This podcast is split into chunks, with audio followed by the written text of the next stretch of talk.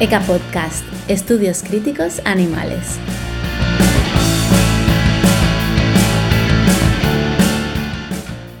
Buenas, estamos hoy con Paula Casal, profesora de investigación en el Departamento de Derecho de la Universidad Pompeu Fabra.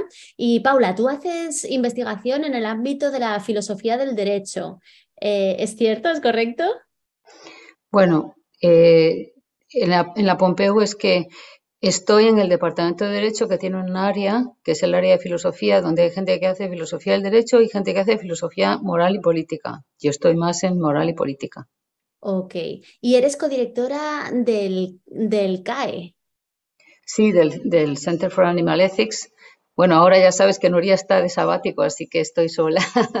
Vale, ahora entonces eres directora. ¿Y qué, qué andáis haciendo en estos momentos? ¿Qué, ¿Qué, nos puedes decir del CAE en la actualidad? Uf, eh, ya sabes que es una actividad continua. O sea, hay un montón de, hay tesis doctorales en, en curso, hay tesis de máster en curso, hay muchos otros trabajos de licenciatura en curso supervisados por distintas personas. Eh, hay eh, invitados mmm, que vienen una temporada o que vienen puntualmente a dar un paper. Y luego hay muchas otras eh, intervenciones públicas a raíz de lo que vaya saliendo en la prensa, ¿no? Ya sea, pues, granja, macrofarmas o granjas, digo, ya, ya, hablo medio en inglés, perdona, macrogranjas o, o, o, cualquier otro tema que ahora actualmente la, nueva ley de, de, defensa de los animales domésticos. Y luego también, claro, hay algunas personas de derecho, entonces, eh, pues asesoría en, en temas eh, de derecho animal. Y tú concretamente, Paula, últimamente, eh, ¿en qué andas trabajando que esté relacionado con las cuestiones animales? Bueno, este año saqué este libro con Peter Singer, eh, Los derechos de los simios en Trota, que era la editorial que ya había sacado el primer libro, El proyecto Gran Simio, y también la primera edición castellana de Liberación Animal. Y entonces, pues eh, vino Peter en junio y hicimos un montón de, de actividades. Eh, y ahora pues nos siguen pidiendo continuamente artículos, entrevistas. Eh, hicimos una presentación en Inglaterra la semana pasada en, en Cambridge um, Center for Animal Law y, y esto me está, me está, ocupando la principal, es como la principal tarea en este momento. Pero yo normalmente eh, tengo otros temas, ¿no? O sea, el tema también de las tradiciones crueles y el tema de la, la cultura, ¿no? Eh, eh, y... Vamos a empezar hablando un poco más concretamente del libro que has escrito con Peter Singer. ¿Cómo, vale. empezó, esta, ¿Cómo, empezó esta, colaboración?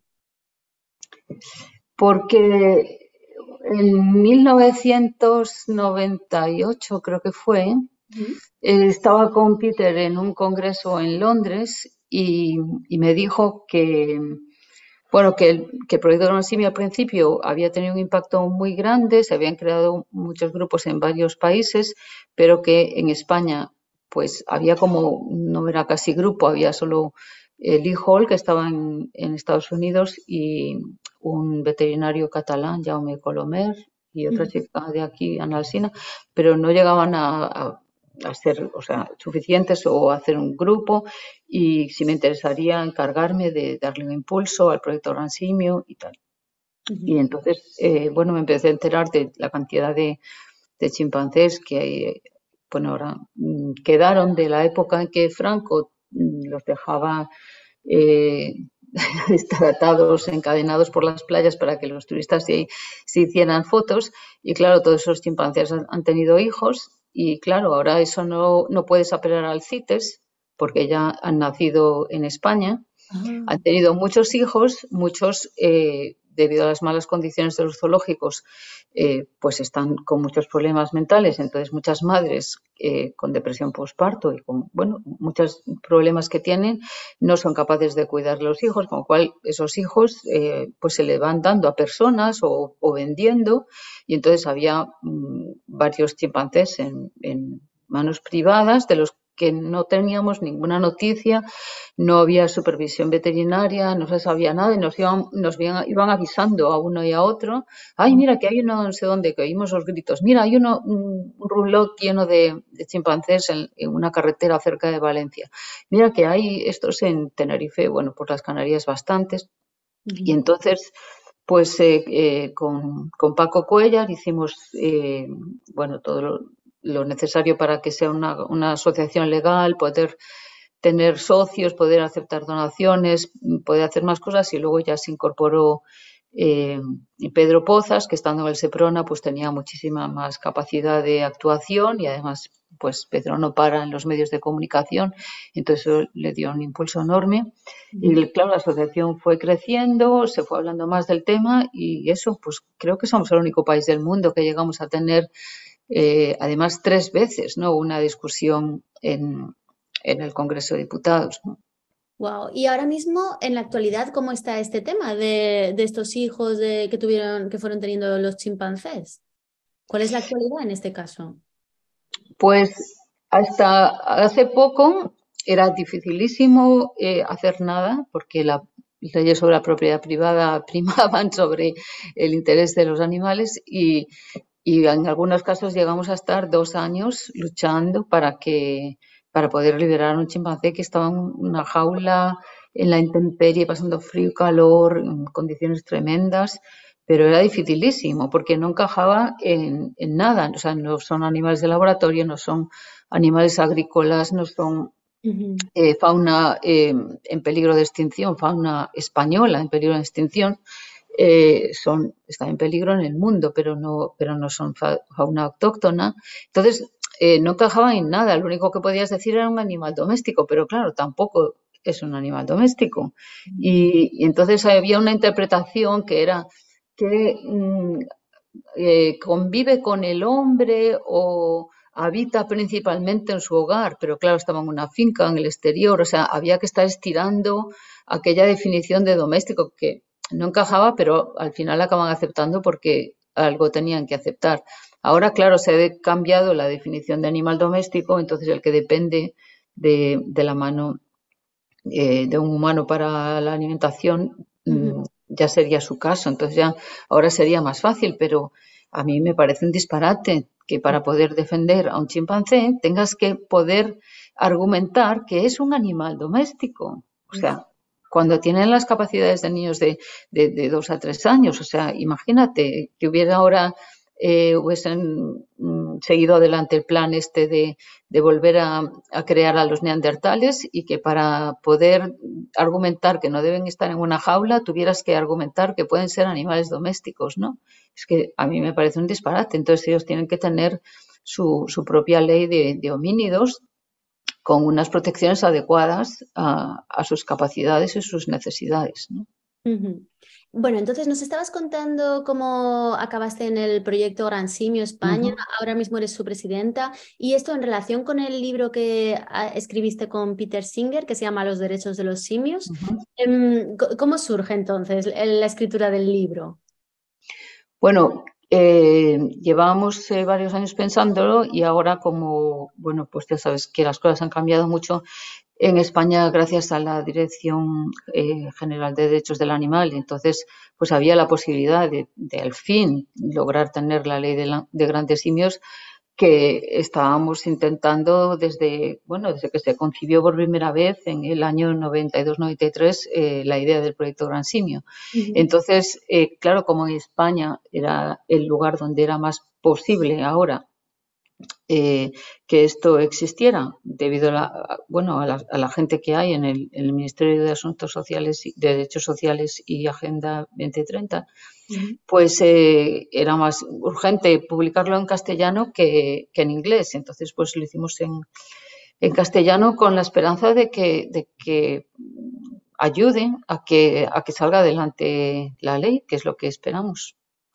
Pero esta ley, ¿en qué momento está ahora mismo? Pues a finales de verano nos eh, hicieron una,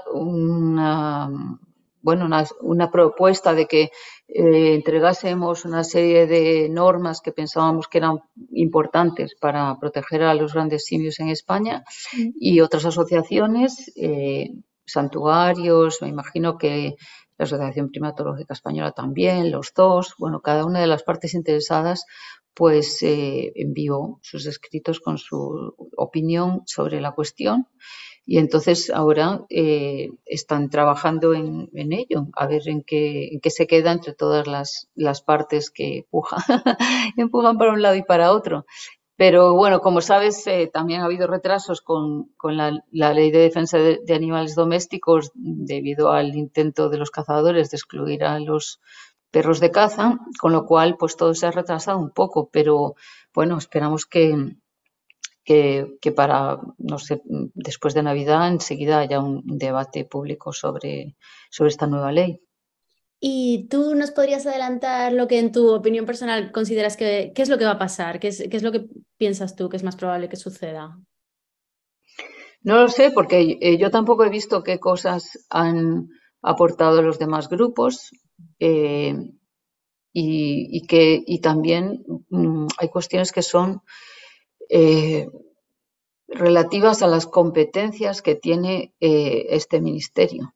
Entonces, por lo mismo que, por muy absurdo que nos parezca que ahora en España no puedas hacer cosas a un cerdo que le puedes hacer un jabalí, cuando en términos de intereses y capacidades, necesidades, pues son eh, casi iguales, pues eh, eh, se debía a las competencias del, Ministerio de Derechos Sociales el que hacer la ley de animales domésticos, ¿no? Entonces, habrá muchas cosas que, que nosotros querríamos y que no van a ser posibles por una cuestión de, competencias y luego una cuestión de negociación, una cuestión de tiempos y una cuestión de, coherencia con el resto de las, de las normas, ¿no? Por ejemplo, a mí no me gusta mucho la idea de mandar a la gente a la cárcel y cuanto más eh, aprendo sobre el daño enorme que hace a los grandes simios, a los elefantes, a los cetáceos, a los animales inteligentes en general, el cautiverio, cómo deteriora su cerebro, cómo les causa estrés crónico, cómo les causa una, cantidad de patologías eh, eh, tremendas de salud mental y luego de salud física también. Eh, como no somos tan diferentes, aunque es verdad que la gente en la cárcel puede estudiar una carrera y puede hacer otras cosas que los animales no, no pueden hacer, no me gusta esa idea. Entonces, claro, a mí me gustaría más que donde se incidiera fuese la cuestión de la incapacitación específica, ¿no? Si una persona abusa de los animales o de los grandes simios, mm, no le puedes volver a poner a cargo de ellos sin otra supervisión a los, a los tres meses. Mm. Lo que pasa que, claro, como mm, todo esto ha llegado como a última hora a los animales en un marco jurídico pensado para los humanos y no puedes pedir una incapacitación más larga para un crimen contra un animal que lo que se, ya se ha pedido eh, en relación a crímenes contra los humanos, pues entonces eso te limita también eh, lo, que, lo que puedes hacer. Entonces, claro, son tantos factores que es muy difícil predecir eh, que, con, con, que nos vamos a, a tener que contentar al final. Ya, comprendo. Oye, y a nivel práctico, ¿cómo ha sido trabajar con Peter Singer? Al final es uno de los autores más reconocidos del, ámbito de los derechos animales. Sí, bueno, yo lo conozco hace eso, desde el año 98 así, y cuando, bueno, yo estuve en, Harvard dos años y que lo vi más, él también vino bastantes veces eh, a Oxford y eh, eh, estuve en mi casa y bueno, hemos ido a un montón de congresos de animalistas juntos, o sea que hace muchísimos años que lo, que lo conozco. Y él es un australiano bastante campechano y, y no sé, de, trato, ¿no? Así, y, bueno, muy pragmático y muy de eh, ser eficaz y tirar para adelante y sacar las cosas adelante y no, no sé, eh, complicarse la vida con cosas que, no sé, es un, es un buen modelo a seguir, yo creo que para los animalistas, ¿no? De, centrarte en defender a los animales y, dejarte de bueno, pues a veces también de perfeccionismos o de complicarte la vida demasiado eh, y hablar de un lenguaje muy sencillo, que todo el mundo lo pueda entender, no usar nunca términos eh, filosóficos que solo conoce un, grupito muy pequeño de personas y que se puede explicar con, no sé, palabras de lenguaje común. Yo creo que es como hay que hacer las cosas, intentar llegar al máximo de personas y no complicar el tema en exceso. Tú que tienes tanta experiencia en estos temas, em, ¿ves tu propia profesión como tu activismo por, por los derechos de los animales? Pues la verdad es que es difícil separar las dos cosas, ¿no? Porque a veces solo se te ocurre una idea para un artículo porque lees algo en el periódico y te impacta, ¿no? Te impacta y de una forma que dices, uy, tengo que decir algo, tengo que hacer algo para, para acabar con esto. Entonces eso es lo que te da las ideas para escribir los, eh, los artículos, ¿no? Pero es verdad que también pues hay, eh, bueno, pues si hace mucho activismo, pues no tienes tanto tiempo para escribir, eh, para, para, terminar a veces los papers que tienes ahí hace tiempo, pero que el, el activismo de día a día te, quita tiempo. O sea que por un lado sí, las dos cosas ayudan, pero por otro el tiempo es limitado, ¿no? Y a veces hay que tomar decisiones difíciles, ¿no? De, cómo repartirnos, ¿no? ¿Y mm, cómo ves día, a día de hoy em, el movimiento por los derechos de los animales? ¿Tú dónde crees que estaría la solución? O sea, mm, ¿cómo lo ves tú? ¿Cómo, cómo hacer frente a este problema? Pero el problema de los animales en general, dices. Sí, en general, para las personas que están interesadas en los derechos animales, em, ¿cuál, es, eh, no sé, hay un activismo que es mejor, hay una estrategia que es mejor para ti? Bueno, yo y ahora, pues eh, claro, estoy encantada con, el, eh, tener una persona como, como Sergio García, o sea, y de pronto las cosas están cambiando muchísimo en España. Y entonces, claro, tenemos esta posibilidad. Si no la tuviéramos, las cosas serían, serían distintas, pero ahora están cambiando las leyes, está cambiando mucho la actitud de las personas hacia los animales, eh, se están cambiando las cosas gradualmente, paso a paso. Eh, pues después de los, de, los animales domésticos, todavía nos quedan el tema de los animales no domésticos, pero eh, yo creo que en este momento se están haciendo muchos avances y, y estamos yendo bien. Eh, bueno, claro que falta muchísimo, ¿no? Eh, falta muchísimo que hacer y además hay unos peligros enormes. O sea, mm, a, mí me, Bueno, pues por ejemplo, esto de que haya gente de izquierdas que está diciendo que la solución a la España despoblada eh, y a la pobreza rural es poner estas granjas gigantescas con miles de animales en ello. Precisamente a raíz del COVID, mm, mucha gente empezó a verle lo que tenía de atractivo eh, vivir en una zona rural, se, e incluso ha subido el precio de, las casas y los, y los terrenos en, muchas zonas de España, porque la gente se dio cuenta durante el confinamiento lo que bueno lo que es tener un lugar donde tienes acceso a la naturaleza puedes salir a dar un paseo etcétera.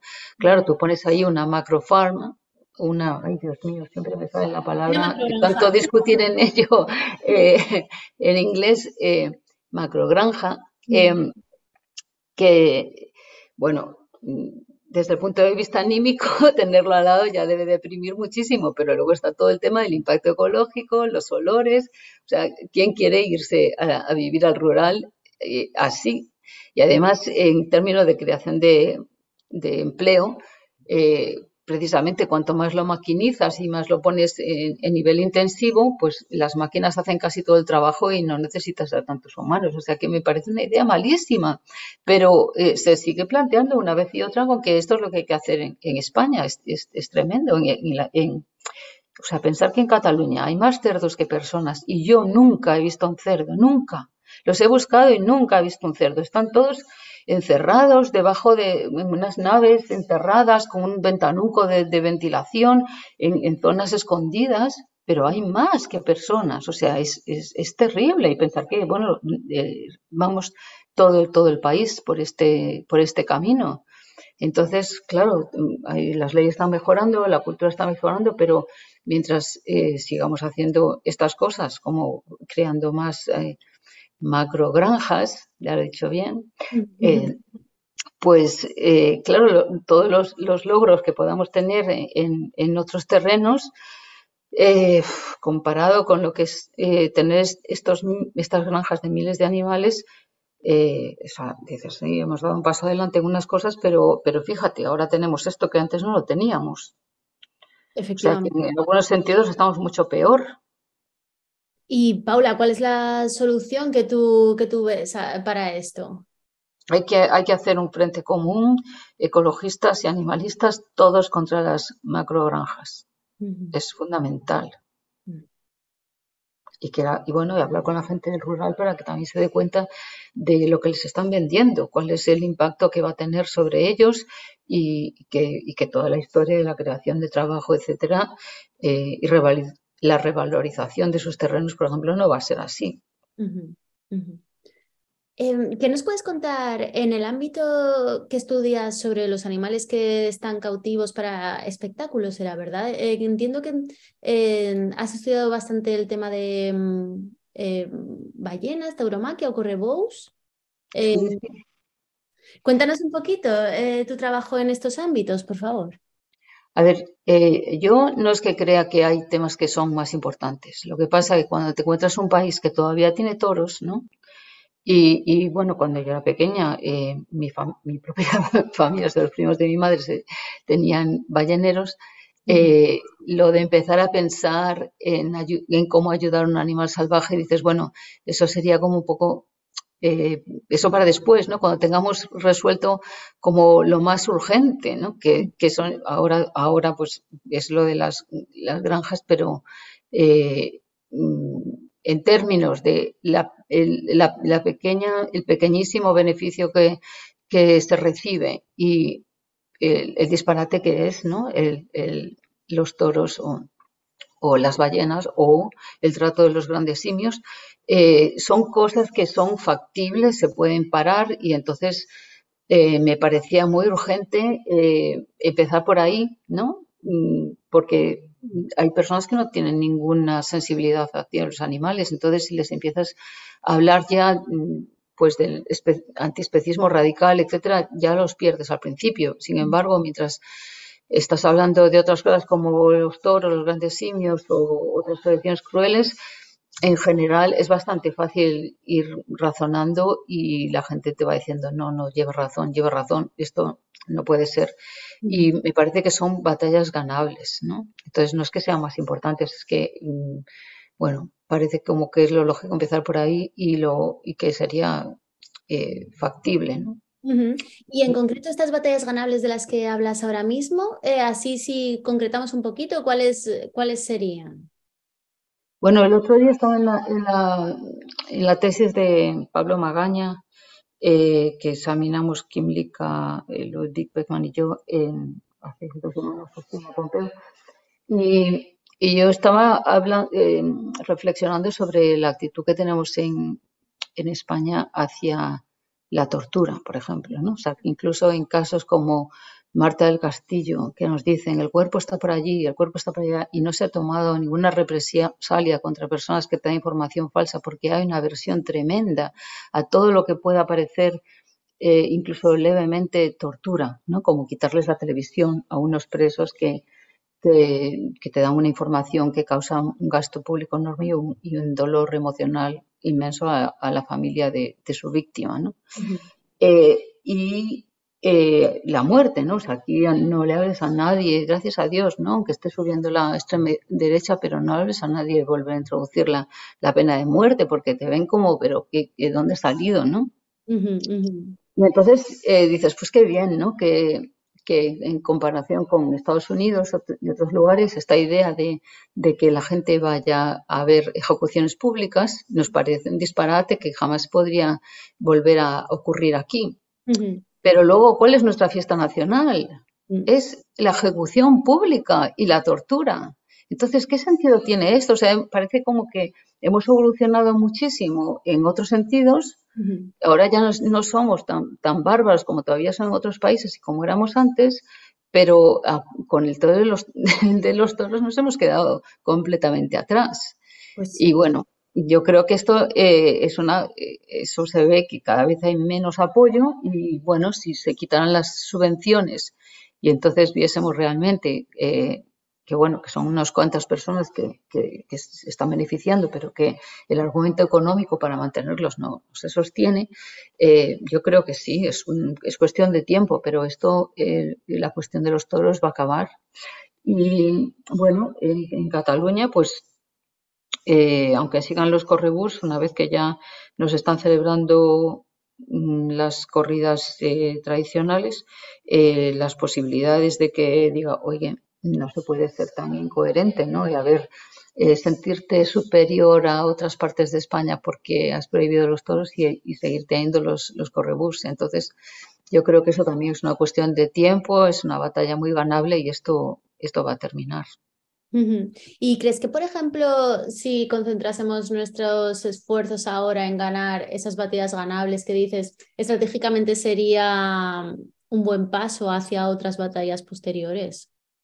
Bueno, depende, porque mm, si vas a invertir un esfuerzo enorme en que no se cerreble un correbús que va a hacer un daño a un número limitado de animales y te vas a descuidar el tema de las macrogranjas que van a afectar a miles y miles de, animales en cada una de ellas, pues eh, igual no, no es buena idea. Eh, a veces eh, no somos nosotros los que, o sea, no podemos solo elegir eh, qué, batallas ganar, porque todo depende de cuáles sean los desarrollos sociales y, los nuevos problemas que aparecen. A veces hay que rápidamente redireccionarse hacia, hacia otro tema por la urgencia que tiene, eh, porque una vez que construyen las instalaciones, luego sí que es más difícil que se cierren, una vez que se ha hecho la inversión. Entonces, a veces hay que estar pendiente para actuar justo antes de que haya demasiada inversión como para que le salga muy costoso parar luego. Mientras con el Scorrebus no hay una inversión comparable, o sea que no, no, no, no ocurre lo mismo. Entonces, claro, depende, de, depende del caso. Y Paula, tú estás en la universidad, eh, ¿qué nos puedes contar del CAE como mm, lobby a favor de los animales? Em, ¿Crees que tenéis fuerza para mm, influir en esto? Bueno, a mí la verdad me ha sorprendido mucho eh, lo rápido que creció. Cuando Nuria me lo planteó por primera vez, yo le dije, sí, sí, vamos a hacerlo, yo con la idea de que bueno, vamos a plantar aquí la semillita y a ver cómo esto va progresando, pero de pronto había muchísima gente, de pronto había un montón de personas pidiéndonos venir una temporada, pidiéndonos venir a presentar sus ideas o a discutir, bueno, gente voluntaria que quería venir voluntaria de hacer esto y lo otro, que se quería encargar de, bueno, ha crecido eh, muchísimo, o sea, y, y entonces, mm, bueno, yo creo que sí, que está teniendo un impacto y además eh, a veces, o sea, mm, ahora las cosas están cambiando, pero no, no ha sido fácil eh, ser académico y animalista. O sea, cuando tú mandas un, un, artículo a una revista internacional, si el, noventa y tanto de la población de ese país eh, es carnívora, el, referí, el que, el que decide si eso se publica o no, también va a ser, también lo va a ser. Entonces, eh, Oscar Horta y yo tenemos muchas historias de papers que, con comentarios como, ¿por qué nos mandas este paper? Si, si no habla de humanos, habla de, animales ya, pero vuestra revista es de ética general, no dicen nada de que solo se ocupe de humanos. Eh, pero ellos ya implícitamente estaban eh, suponiendo esto y bueno, mucha gente no quiere no quiere escuchar algunas verdades, entonces no, no ha sido fácil eh, encontrar dónde publicar las cosas. Ahora se están creando más revistas y además mm, yo creo que me, o sea, me alegra mucho saber que el CAE le ha dado un cobijo a muchos jóvenes eh, académicos animalistas que a lo mejor iban a tener una situación más complicada si ellos solos tuvieran que buscar la vida eh, como académicos animalistas, ¿no? Dónde publicar, dónde presentar tus papers y tal. Entonces aquí pues se, reúne a mucha gente eh, se les da un apoyo, se les escucha, se les supervisa, etcétera. Y, y, bueno, creo que en general a la gente le está yendo muy bien.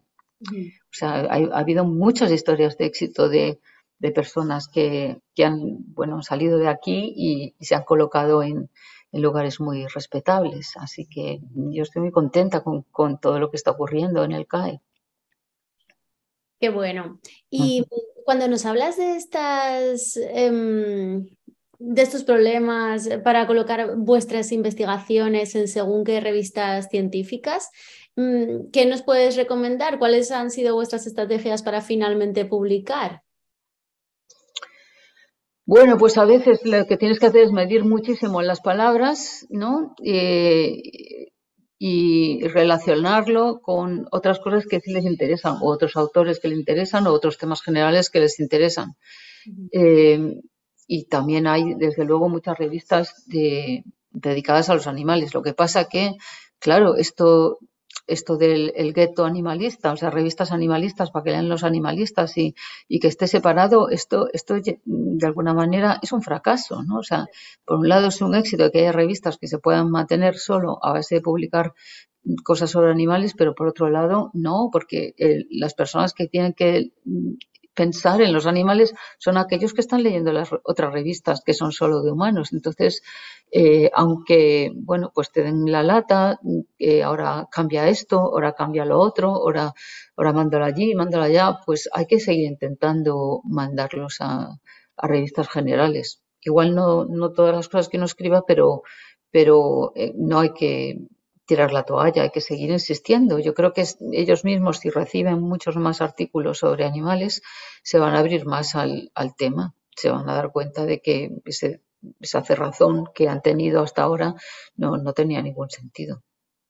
¿Y tú, Paula, ahora mismo estás dirigiendo alguna tesis doctoral antiespecista?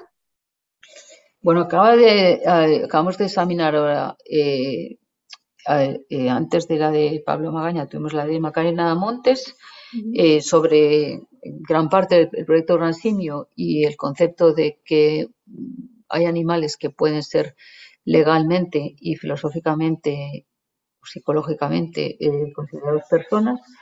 Y ahora pues se va a, a Harvard y supongo que la tesis se la publicará una buena editorial, o sea que va, va a ir muy bien y ahora eh, José Tarín está empezando su, tesis y estamos todavía discutiendo distintas opciones, pero le interesa mucho el tema de, ética de poblaciones y, animales salvajes, entonces tendrá algo que ver con, con esa cuestión y se me ha ido a Inglaterra, bueno, se me ha ido, yo le ayudé a irse a Inglaterra, eh, Diego Espósito, con el que estaba antes y ahora está con Alistair Cochrane, eh, con una beca muy buena, o sea que ha sido genial para él. Pero sí, sí. Eh, este año también en el máster hay más, hay más personas que, probablemente van a ir por ahí porque ya me han entregado este trimestre varios artículos que eran de justicia distributiva, o sea que podían ser de muchísimos temas y me los han hecho de animales, así que creo que va, va a seguir viniendo gente. Qué bueno. La tesis de Pablo Magaña, eh, ¿sobre qué trata? sobre la representación política de los animales. O sea, eh, hay una concepción de la democracia que se llama all affected interest, o sea que quien tiene que ser representado políticamente es aquel que es afectado por las decisiones.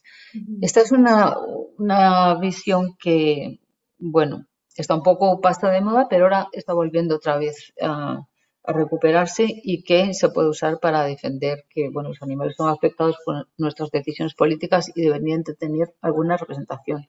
Luego hay un, capítulo final que, bueno, no le dio tiempo a trabajar tanto como los dos, pero a mí me interesó mucho, que es, tiene todas las ideas posibles de lo que se podría hacer en un parlamento. O sea, podríamos tener un ombudsman que no hablase de los intereses de los animales o estuviese alerta a, cómo cualquier ley que se debata en el Parlamento puede afectar a los animales, o tener un grupo que tuviese eh, representantes de los distintos partidos políticos, pero que se especializara en, cómo eso, cómo las leyes afectan a los animales.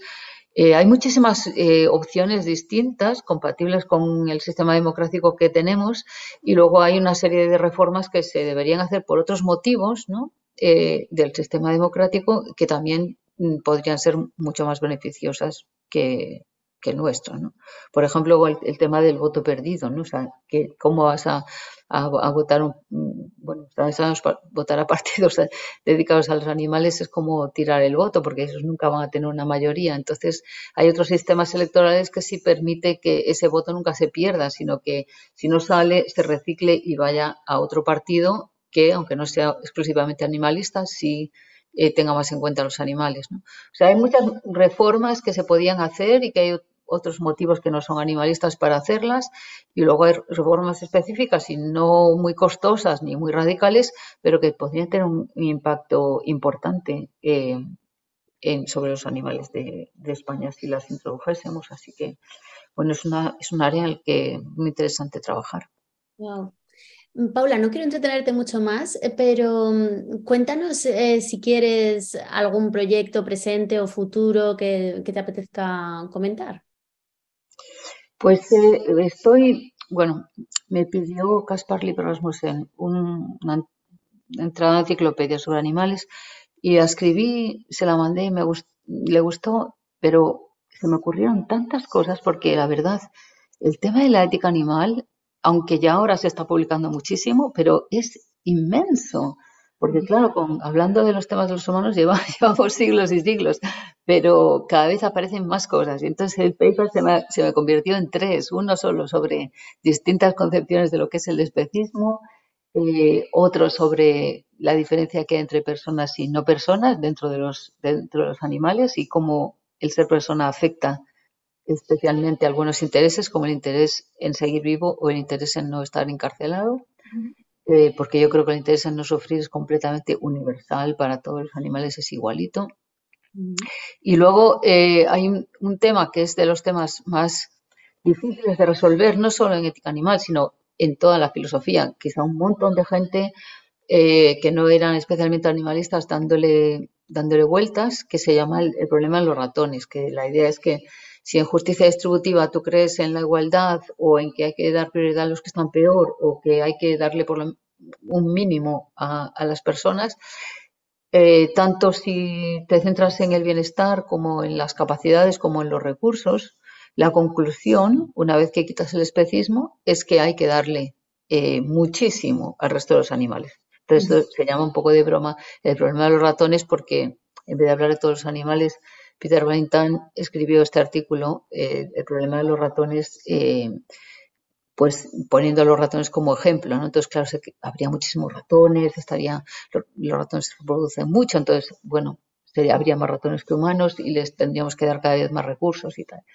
Y en, parte esto ha surgido porque dentro de la ética animal hay mucha gente que viene de la ética, no de la filosofía política, ¿no? que tiene un, enfoque más en la reforma institucional y en la reforma jurídica y de, y de política pública y que en general la gente piensa más en el reparto de los recursos, no en, que todos tengamos que ser igual de felices. ¿no?